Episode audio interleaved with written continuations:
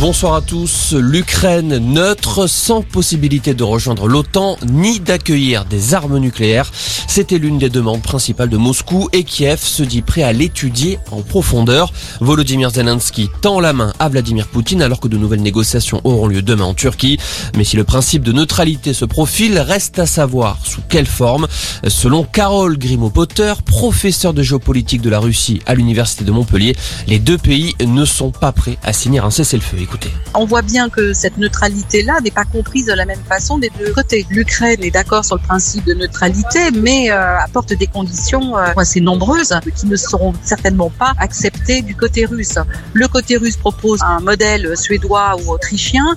L'Ukraine, elle, répond euh, nous avons besoin d'une neutralité ukrainienne. Est-ce que nous ne serions pas en train de gagner du temps? Mariupol est sur le point de tomber. La Russie attend des renforts. L'Ukraine, qui s'est renforcée, reçoit de plus en plus Est-ce que l'Ukraine et la Russie ont intérêt aujourd'hui à signer un cessez-le-feu?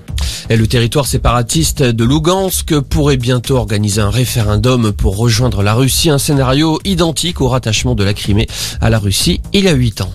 Dans ce contexte, ça ne s'arrange pas à la pompe. Après une semaine d'accalmie, les prix des carburants ont de nouveau grimpé la semaine dernière en France pour repasser au-dessus des 2 euros le litre. C'est le gasoil qui a le plus augmenté.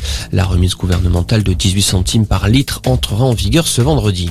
La circulation différenciée prendra fin demain en région parisienne avec la fin de l'épisode de pollution aux particules fines.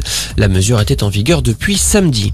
Et puis en foot, l'Italie ne devrait pas changer de sélectionneur malgré l'élimination en barrage de la Coupe du Monde. En conférence de presse aujourd'hui, Roberto Mancini a donné des signaux plus qu'encourageants quant à la possibilité de le voir rester sur le banc. La fédération de football italienne le soutient, même si pour la seconde fois d'affilée, l'Italie ne participera pas au mondial. Voilà pour l'essentiel de l'info. Excellente soirée.